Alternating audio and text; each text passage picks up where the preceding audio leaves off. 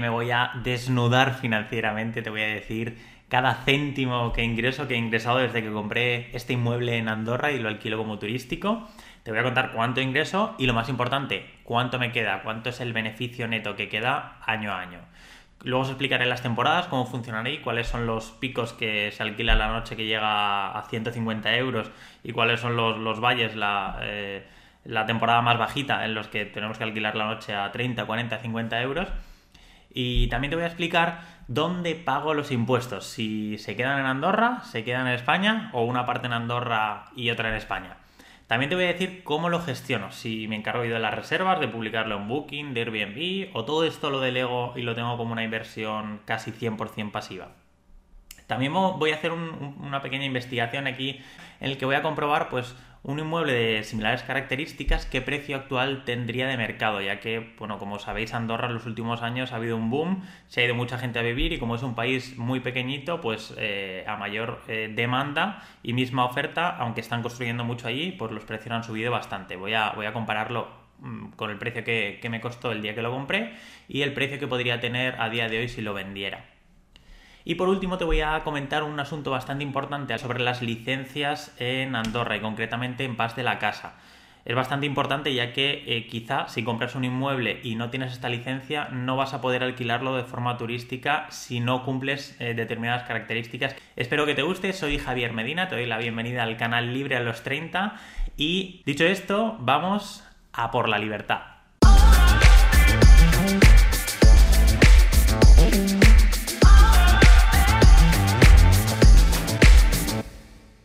Antes que nada, comentarte que mi idea inicial cuando estuve realizando la búsqueda de este inmueble, pues estuve contactando con, el Comú de allí de Encamp y con el gobierno de Andorra para ver qué posibilidad habría para gestionar yo este inmueble desde España, sin ser residente de allí, pues a distancia, automatizándolo todo al máximo.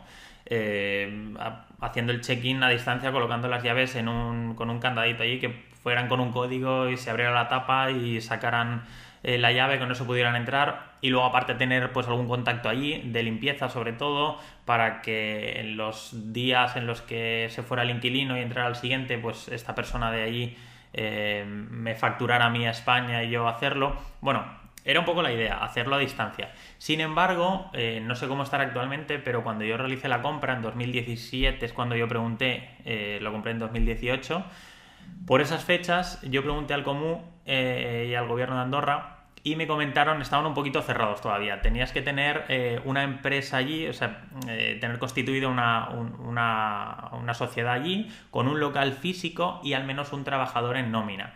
Entonces, esto para un inmueble no es rentable. Otra cosa estaríamos hablando si fueran 5 o 10 inmuebles, pues sí, se escalaría mucho mejor y sí que sería mucho más rentable. Por lo tanto, descarté esa opción porque no te daban una licencia para alquilarlo si no, si no cumplías estas condiciones. Entonces descarté esa opción y fue cuando busqué a una agencia para que me gestionara esto. Y no sé si os acordáis, explicaba eh, que para, ver, para visitar estos inmuebles eh, contratamos eh, un, un, apartamento por 25 euros la noche y que nos atendieron muy bien la persona de la agencia y nos trajo unos dulces y todo para recibirnos.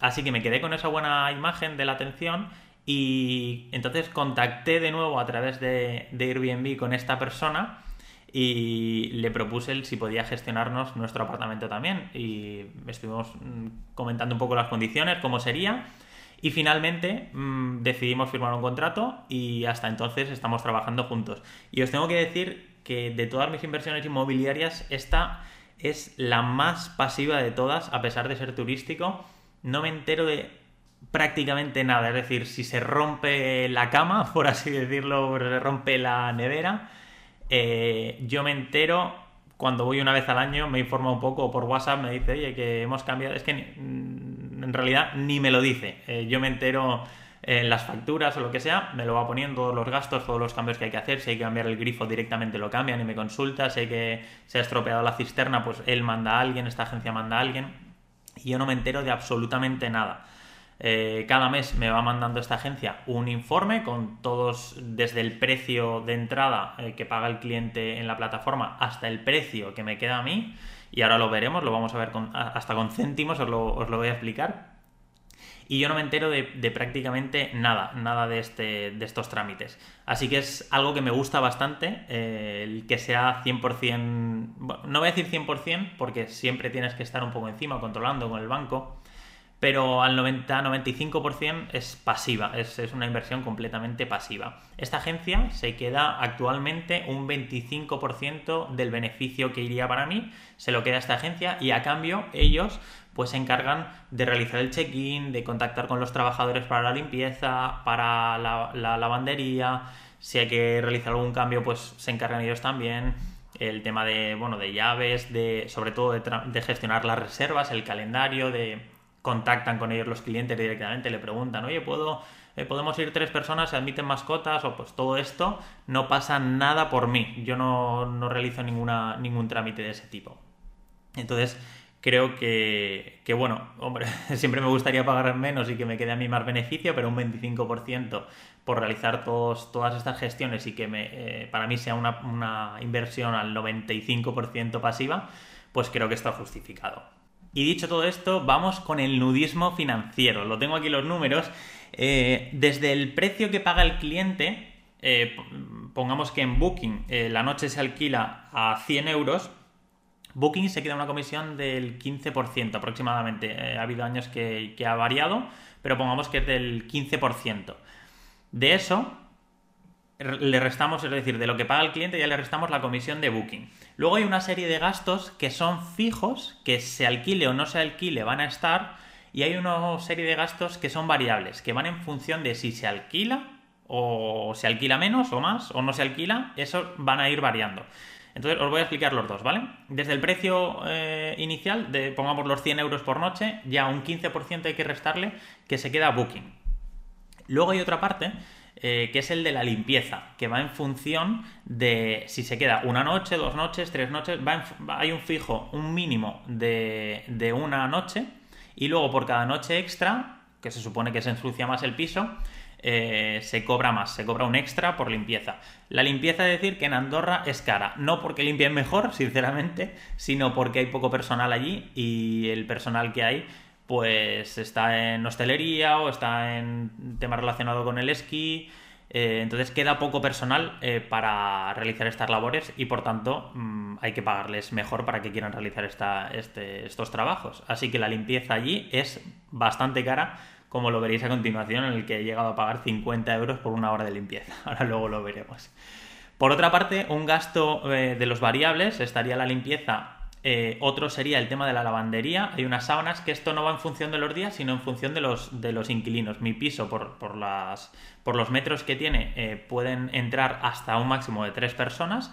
Por lo tanto, si vienen una, dos o tres, variaría eh, lo que es el coste de la lavandería en función del número de personas que vengan.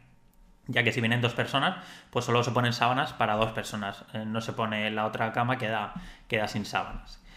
Por otra parte está el IGI, que es el IVA en España, pues ahí es el IGI, que también hay que restarlo mm, de, ese dinero que, nos paga eh, Booking. Y por otra parte, la, otro gasto variable sería lo que os, he comentado del 25% de la eh, gestión de la agencia que realiza. Es un 25% sobre el beneficio que me quedaría a mí. Y por otra parte están los gastos fijos, en los que da igual si se alquila más o menos, que, se, que van a estar ahí siempre. En mayor o menor medida, por ejemplo, sería el gasto fijo de la luz, en la que si no va nadie, pues hay un mínimo en el que la, la empresa de luz te va a cobrar. Es verdad que si va más gente, pues voy a pagar más de luz, pero estamos hablando del máximo que he pagado, creo que han sido en torno a 70 euros y el mínimo en torno a 25 30, es decir, no son facturas enormes de luz. Ahí es, algo económico por la cantidad de agua que hay ahí y la capacidad de generar electricidad, pues mucho más económica eh, que en otros países. Por otra parte, estaría el gasto fijo de la comunidad, que se paga, es, es un edificio bastante completo, tenemos hasta eh, guarda esquís, cada, cada, piso tiene su guarda esquí, eh, tiene ascensor, tiene código de acceso, hay cámaras de seguridad, bueno, está bastante completo y preparado para el turismo de esquí. Luego veremos eh, en cifras reales lo que he pagado cada año. Otro gasto fijo sería el de las comisiones bancarias, en los que por mantener la cuenta abierta en el banco y ser una persona extranjera, pues tener extranjera de Andorra, es decir, yo soy español, entonces a nivel de Andorra soy extranjero, pues eh, tenemos unas comisiones un poquito más altas que si fuera residente. Por otra parte, un seguro de hogar eh, que, tengo, que tengo que tener allí por si hubiera alguna derrama, yo que sé, eh, se rompe el grifo y empieza a gotear al piso de abajo, pues todo esto estaría cubierto, como sabéis, por un seguro de hogar básico. Y otros gastos fijos pues serían las derramas. que se estropea una nevera, pues tendría que cambiarla. Eh, que se estropea la puerta, pues habría que cambiar la puerta. Todo esto serían otra serie de gastos que habría que descontar. Y dirás, bueno, me ibas a dar aquí números y solo me estás hablando y hablando y hablando.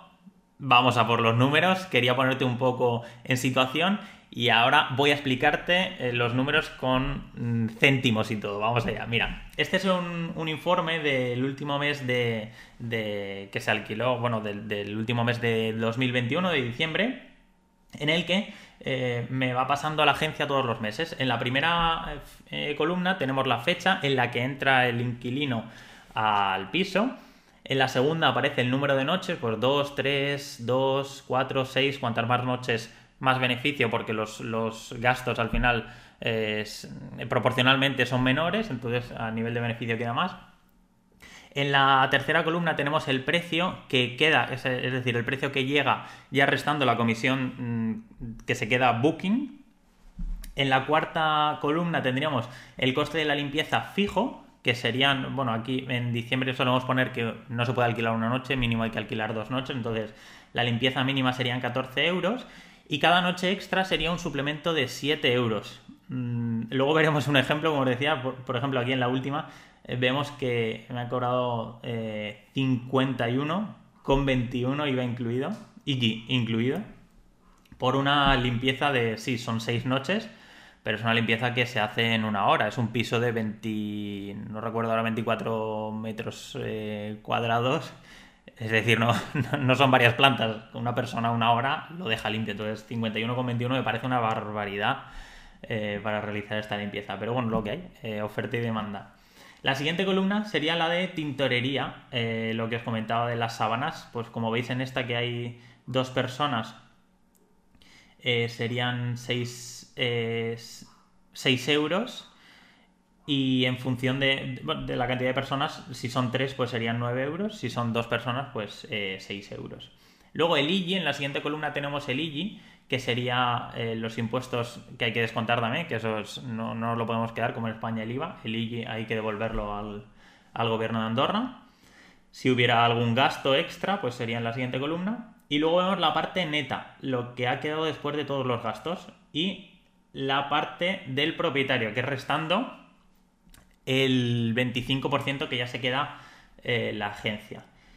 Y luego el común, esto es un impuesto que se hace anual, que no, lo descuentan aquí, pero luego anualmente eh, sí que hay que devolverlo. Y voy ahora con lo que eh, se ingresa y queda en cada año. Como, bueno, os voy a explicar las temporadas. Van desde finales de noviembre o principios de diciembre, depende un poco del año, abren las pistas antes o después, en función de la nieve que haya. Y se mantiene la temporada hasta mediados de abril. Esa sería la temporada fuerte, en la que realmente se obtiene todo el beneficio y el resto del año se alquila para cubrir gastos, pero no hay prácticamente beneficio. Yo lo estoy alquilando desde 2018, cuando por fin se realizó la compra. Te voy a explicar desde el 2018, 2019, 2020 y 2021 y cómo ha empezado el principio de la temporada de 2022, ¿vale? 2018, como sabéis, aprovechamos el final, unos 20 días, un mes como máximo del, final de la temporada de 2018, de, 2017-2018, y el final, perdón, el principio de la temporada siguiente, es decir, la de 2018-2019. Es decir, alquilamos mm, un poquito de marzo, abril y luego al final de temporada, pues diciembre. Entonces, en 2018 se ingresó en total eh, 1.118 con 0,5 euros para ser el primer año, la verdad que no estuvo nada mal, habiendo perdido los mejores meses de la temporada. Y de beneficio, restando todos los gastos, que fueron en total pues 321,56 euros, de beneficio en el 2018 quedaron 477,56 euros para empezar. Este fue un año, el primero ya te digo, perdiendo, habiendo perdido los, eh, los principales meses de alquiler. Vamos con el, con el 2019, que ya pinta muchísimo mejor, ahora lo veréis. En total de ingresos, atención, este año, en el 2019, sí que se ingresaron 5.083,47. De ingresos hablo ya restando lavandería, comisión de agencia, eh, tintorería, impuestos, todo, es decir, lo que me llega a mí a mi cuenta bancaria, ¿vale? Y luego restando estos gastos de comunidad, seguro, los gastos fijos, en total de beneficio, eh, eso ya sí que limpio eh, para mi bolsillo, en 2019 fueron 3.450,90 euros, lo que es una rentabilidad bruta del 11,10% y una rentabilidad neta del 7,54%, que algunos diréis, bueno, quizás un poco bajita para un eh, alquiler turístico, pero es que no me encargo yo de nada, es 100% pasiva, entonces para, eh, para mí es como, una, como meterlo en un fondo indexado y, no enterarme de nada, entonces creo que está bastante bien el 7,54, al menos yo estoy bastante satisfecho y por ahora no lo cambiaría a una gestión activa para tener una mayor rentabilidad, que obviamente sería así. Si me fuera yo a limpiar y si lavara en las sábanas en mi lavadora de mi casa, pues obviamente aumentaría la rentabilidad. Pero no es lo que busco actualmente, eh, lo, tengo como una inversión 100% pasiva y un 7,54 de rentabilidad neta ya, restando todo, eh, lo veo bastante, bastante oportuno. 2020, aquí es cuando empieza la pandemia 2020. Recordad que eh, febrero, mm, perdón, marzo es cuando nos confinaron. sobre el 10-15 de marzo ya empezaron a confinar. Obviamente se cerraron las estaciones, se cerraron las fronteras y se cerró todo, por lo tanto ya no se, no se alquiló. Sin embargo, los mejores meses como son eh, febrero y principios de marzo, enero, diciembre, eso sí que se pudo alquilar y por lo menos salvó la temporada, o sea, cerraron, por así decirlo, al final de la temporada, ya casi terminando, entonces no afectó tanto este año. Y se consiguió ingresar 4.236,8 céntimos, que está bastante bien para, ser, para estar en, el inicio de una pandemia. Un beneficio total de 2.564,57 euros. Y una rentabilidad bruta del 9,25 y neta este año ha bajado un poquito del 5,6%. 2021, aquí ya sí que eh, nos pilló bastante eh, en plena pandemia y de hecho había un confinamiento en el que solo se abrió esta temporada, solo se abrió para los residentes de Andorra, es decir, aunque si conseguías pasar la, frontera que eh, hubo unas temporadas en las que ni desde España ni desde Francia podías entrar, entonces no podías llegar a Andorra. Y, pero si aún así lo conseguías, porque eras propietario, como yo hice, por ejemplo, eh, con las escrituras sí que podía entrar, em, no, luego no podías comprar el Forfait porque solo te venía el Forfait eh, si eras residente andorrano, así que tampoco tenía ningún sentido ir a esquiar porque no podías esquiar. De hecho, eh, ahí febrero fue cuando estaba todo cerrado, que es el mejor mes en el que se factura eh, el 60% de todo el año en febrero. Entonces no se facturó ni un solo euro, no entró ni una sola reserva porque no venía absolutamente nadie. Y enero, pues lo tengo aquí delante, 77,66 euros. Marzo, 210 euros. Y abril, 43 euros. O sea, una, una un verdadero desastre ese año. Sí que verdad que al final de año, eh, de al final del 2021, pues sí que se pudo aprovechar un poco la temporada y en diciembre se, se, ingresaron 1.134 euros. Así que salvó un poco el año y finalmente 2021 se cerró con, con, con unos ingresos de 2.254,31 euros y unos gastos de 1.229,64 euros. Este año la rentabilidad fue malísima, eh, una rentabilidad bruta del 5% y una rentabilidad neta del 1,65%. Un beneficio en cifras reales de 754,58 euros. Y para que os hagáis una idea, en febrero de 2022 eh, se ingresaron 1.856, casi 2.000 euros, que es casi lo que se facturó durante todo el año pasado, pues en un mes de febrero. Este año pinta bastante bien, bastante bien. La gente tenía ganas de salir después de la pandemia y se están alquilando las noches a muy buen precio y está bastante completo. Así que pinta que 2022 va a ser un muy buen año. Y otra cosa muy muy importante es que en Andorra eh, limitaron, hubo una limitación en la que los inmuebles, si son edificios eh, que no están dedicados eh, al turismo, es decir, que no tienen licencia para esto, sino que son edificios residenciales, pues pueden tener un máximo de el 85% de los eh, pisos que tiene ese edificio dedicados al alquiler turístico, es decir, con licencia. Pongamos, en mi edificio, por ejemplo, ya se ha llegado a ese número, entonces no pueden los, el 15% restante que hay que no tienen licencia, no pueden obtener esa licencia porque ha llegado al máximo y la opción sería reconvertir la licencia del edificio como alquiler turístico, pero entonces conllevaría otra serie de gastos como tener una recepción dedicada a esto, eh, bueno, algunas otras cosas que habría que hacer que, no, que, suponen mayor gasto y que por tanto no, se hace. Así que tenéis que tener muy en cuenta esto. Si vais a comprar un, piso allí, comprobar que hayan licencias disponibles o que el edificio sea dedicado a alquiler turístico, porque os podéis encontrar que compréis este edificio y cuando vayáis a tramitar la licencia de alquiler turístico, que no os la den porque directamente eh, este, hayan dado el máximo de licencias y por tanto no te puedan dar una a ti. Y para ir terminando, los impuestos los pago tanto en Andorra como en España. Cada, en cada país eh, lo que corresponde. Es decir, en Andorra se, pagaría el impuesto de rendimiento de actividades económicas, que sería el 2% por el alquiler, por estar alquilando ese piso. Luego pagaría también el cense fiteutic, el impuesto a la propiedad inmobiliaria y los impuestos que corresponderían allí. Y lo referente a mi renta lo pagaría en España restando todos los gastos que he dejado ahí, es decir, lo que os comentaba de la parte de beneficio, pues esa cifra la cojo y la meto en mi renta y pagaría pues en función del tramo en el que me encuentre. No tengo ninguna bonificación del 60% como ocurriría si alquilara un piso aquí en España para larga estancia, pero creo que compensa.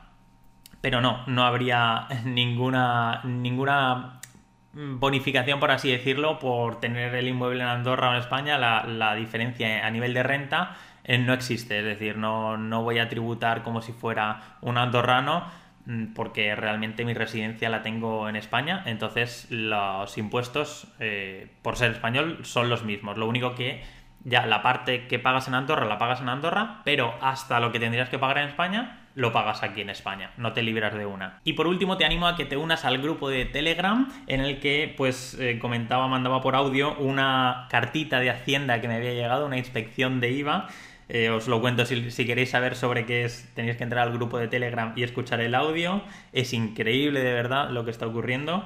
Y os comentaba también que ya estaba alquilado el último piso en el que había invertido. Tras la reformilla que os iba informando, ya está alquilado. Y os preguntaba también si queríais que hiciera alguna, algún nudismo financiero sobre cuánto me había costado y cuánto me estaban pagando por el alquiler. Lo preguntaba aquí. Y te lo pregunto a ti también, si te interesan este tipo de vídeos en los que me desnudo financieramente y te doy hasta el céntimo de lo que me ha costado y de lo que gano, si te gusta, házmelo saber para que eh, yo lo sepa.